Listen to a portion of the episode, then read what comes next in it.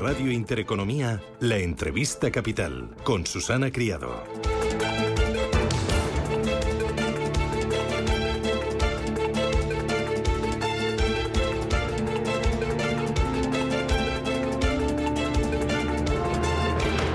8 y 13 minutos de la mañana, esto es Radio Intereconomía, Capital Intereconomía. Hoy nos acercamos a la Plaza de la Lealtad porque se está celebrando estos días el Spain Investor Day. Nos acompaña su presidente, don Benito Berceruelo. Benito, ¿qué tal? Buenos días, bienvenido. ¿Qué tal? Buenos días, encantado de saludarte, Susana. Oye, enhorabuena porque el día de ayer fue todo un éxito y hoy a superarlo, ¿no? La verdad es que empezamos muy bien el foro y sobre todo Empezamos con, un optimismo moderado. Yo creo que España presenta unas buenas cifras a los inversores internacionales y ayer tuvimos récord de asistencia de empresas y, además hubo muchísimas reuniones one on one entre inversores y empresas, que es lo importante. La verdad es que estamos muy satisfechos de la primera jornada. Bueno, cuando hablas de un optimismo moderado, quiero que escuches las declaraciones que ayer mismo hacía en ese evento el gobernador del Banco de España, alejando el fantasma de la recesión. Si se produjera una recesión en el área del euro, y lo digo en condicional, sería, nuestra visión ahora es que sería relativamente corta y poco profunda. Esto es lo que nos dicen las previsiones publicadas en diciembre y los datos que hemos ido eh, observando, que se han ido publicando tras la publicación de las previsiones macroeconómicas, básicamente nos confirman este, em, esta narrativa que teníamos entonces. ¿Había consenso entre eh, todos los participantes, los protagonistas, en que si hay recesión será suave y corta? ¿Cómo se palpa la marcha de la economía española? Bueno, el discurso del gobernador, como siempre, fue un discurso realista, fue un discurso documentado y fue una, un baño de, conocimientos financieros. La verdad es que es un lujo escuchar a Pablo Hernández de Cos. Y ayer, efectivamente, anunció que Europa iba a seguir incrementando los tipos de interés para combatir sin, ninguna duda la, inflación y por otro lado pues que, que, el riesgo de que Europa y especialmente España entrara en recesión pues era mínima. Yo creo que todo el mundo coincida. España el año 2022, a pesar de que fue un mal año para todas las economías del mundo, comparativamente con otros mercados, pues, pues fue muy bueno. Por ejemplo, en una de las mesas redondas, el jefe de economistas de BNP Paribas eh, lo que reflejaba era la sorpresa de muchos economistas de Europa por el buen comportamiento del cierre de España, tanto en inflación como en PIB, como en la bolsa y que bueno que España había sido uno de los países sin ninguna duda que se había mostrado más resiliente a la crisis. Eh, el objetivo del Spain Investor Day es fomentar el papel de España para la inversión internacional. ¿Hay apetito por parte de los grandes inversores internacionales por la empresa y la economía española? Los inversores internacionales, afortunadamente, desde hace ya muchos años, tienen interés en España, tienen el foco puesto en España. Ayer, coincidiendo con el foro, una de las noticias del día era que IFM, un gran fondo internacional australiano, continuaba invirtiendo en Naturgy, incrementaba su participación eh, y estaban en el foro los inversores de IFM, por supuesto, igual que otros muchos fondos internacionales y por lo tanto, bueno, esa es una prueba que coincidía con el foro y una demostración de que los inversores internacionales confían en nuestro país. Bueno, hay otra prueba tangible absolutamente, que es que el 50% de las acciones de nuestra bolsa están en manos de inversores internacionales, todos ellos inversores institucionales como los que acuden al foro. ¿no? Por lo tanto, yo creo que España está en el foco. España este año tiene un buen año dentro de la crisis general que presentar. Las compañías españolas fueron comparativamente con otros mercados de valores, eh, la bolsa española y las empresas españolas fueron de las que más dividendos repartieron en el mundo. Cuando alguien reparte dividendo es que está obteniendo buenos resultados y que tiene eh, noticias buenas que contar y yo creo que bueno que estamos eh, claramente en el foco de la inversión internacional sin duda. Aún así entiendo que habrá alguna preocupación. No sé, estoy pensando en impuestos.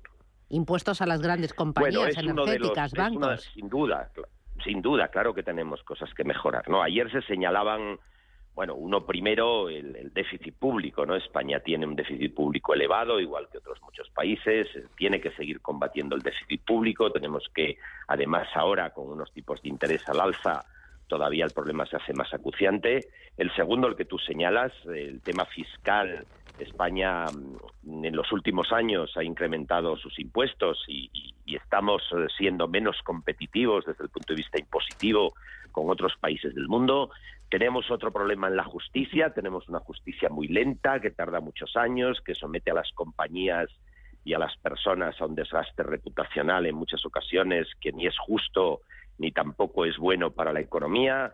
Eh, tenemos un problema de agilidad en los trámites. Ayer en la mesa de reindustrialización muchos la señalaban porque hay empresas que están, están intentando invertir en España y luego los trámites administrativos de comunidades, ayuntamientos, pues se lo ponen muy lento y difícil. Entonces, eh, además ese problema de trámites administrativos se ha agudizado con la pandemia. Las administraciones, muchas de ellas están teletrabajando a medio gas y no acaban de arrancar con eficacia. Bueno, tenemos problemas, claro que los tenemos, pero, pero en este foro lo que intentamos es poner el foco en nuestras fortalezas y, y bueno, analizar también los problemas y ver cómo los vamos solucionando. Eh, ayer la ministra Reyes Maroto eh, decía que, España tiene la capacidad de convertirse en un hub europeo de proyectos industriales. Em, realmente eh, de proyectos industriales y también en la parte de renovables, ¿no? Porque a mí me da la sensación de que hay mucho apetito por estos dos tipos de sectores.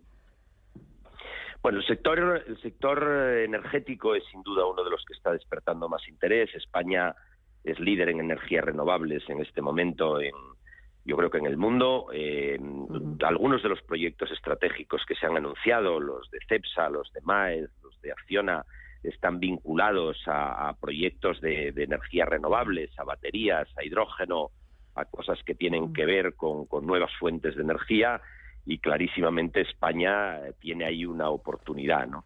Ayer eh, había algunos, estaba el, por ejemplo, el consejero delegado de Endesa, Pepe Bogas, en una de las mesas de reindustrialización y señalaba el problema de que eh, en ese en ese camino de la electrificación, de las electrogasolineras, de todo eso, pues los permisos tardaban mucho, llegaban lentos, las compañías querían invertir y tenían dificultades para poder invertir porque no acababan de tener permisos, ¿no? Entonces, bueno, yo creo que ayer simplemente como curiosidad tuvimos en el acto de inauguración a los dos próximos candidatos a la alcaldía de Madrid, porque estaban el alcalde de Madrid, la ministra Reyes Maroto, y bueno, había mucha expectación de colegas de prensa por ese hecho, era la primera vez que coincidían juntos, pero bueno, los dos estuvieron, por supuesto, corteses y además defendiendo la economía española como no podía ser de otra manera. Bueno, eh, hoy tienen también un día bastante intenso en la apertura y también en el cierre, ¿eh?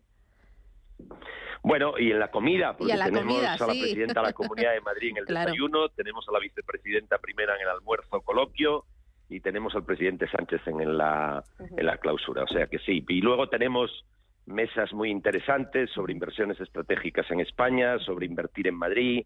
Bueno, una jornada de trabajo también muy intensa. Eh, va por la edición número 13, este Spain. La número 13, y a pesar de ello no está saliendo mal, o sea que toquemos madera. del, del foro Spain Investor Day. ¿Cómo ha cambiado, eh, ya Benito, para terminar, eh, de la 13 a la primera? Eh, eh, el Spain Investor Day, eh, el interés, el apetito, el número, la calidad de los inversores internacionales interesados por España?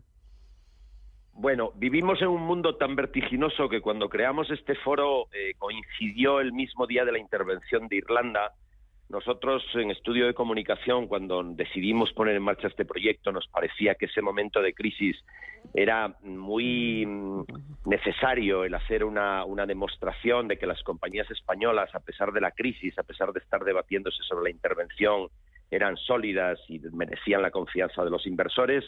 Trece años más tarde, pues estamos en otro momento muy difícil con la guerra de Ucrania, con saliendo de la pandemia y bueno, parece que que la economía no tiene tregua en los últimos años casi nunca, pero bueno, tenemos unas empresas mucho más fuertes, tenemos una economía mucho más sólida en España. Eh, y bueno, además ahora ha habido novedades en el mercado, algunas más positivas, otras menos. Antes no había unas restricciones a las inversiones internacionales.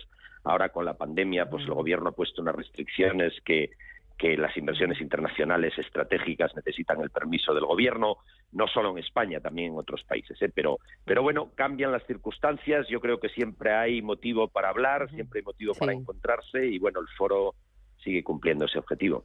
Pues enhorabuena, Benito Berceruelo, presidente del Spain Investor Day. Que vaya muy bien la jornada de hoy y nada, a seguir enseñando las bondades de España, de nuestra economía y de nuestra empresa al mundo entero. Un abrazo. Hasta pronto. Un abrazo muy fuerte. Gracias. Adiós, chao, chao. Gracias.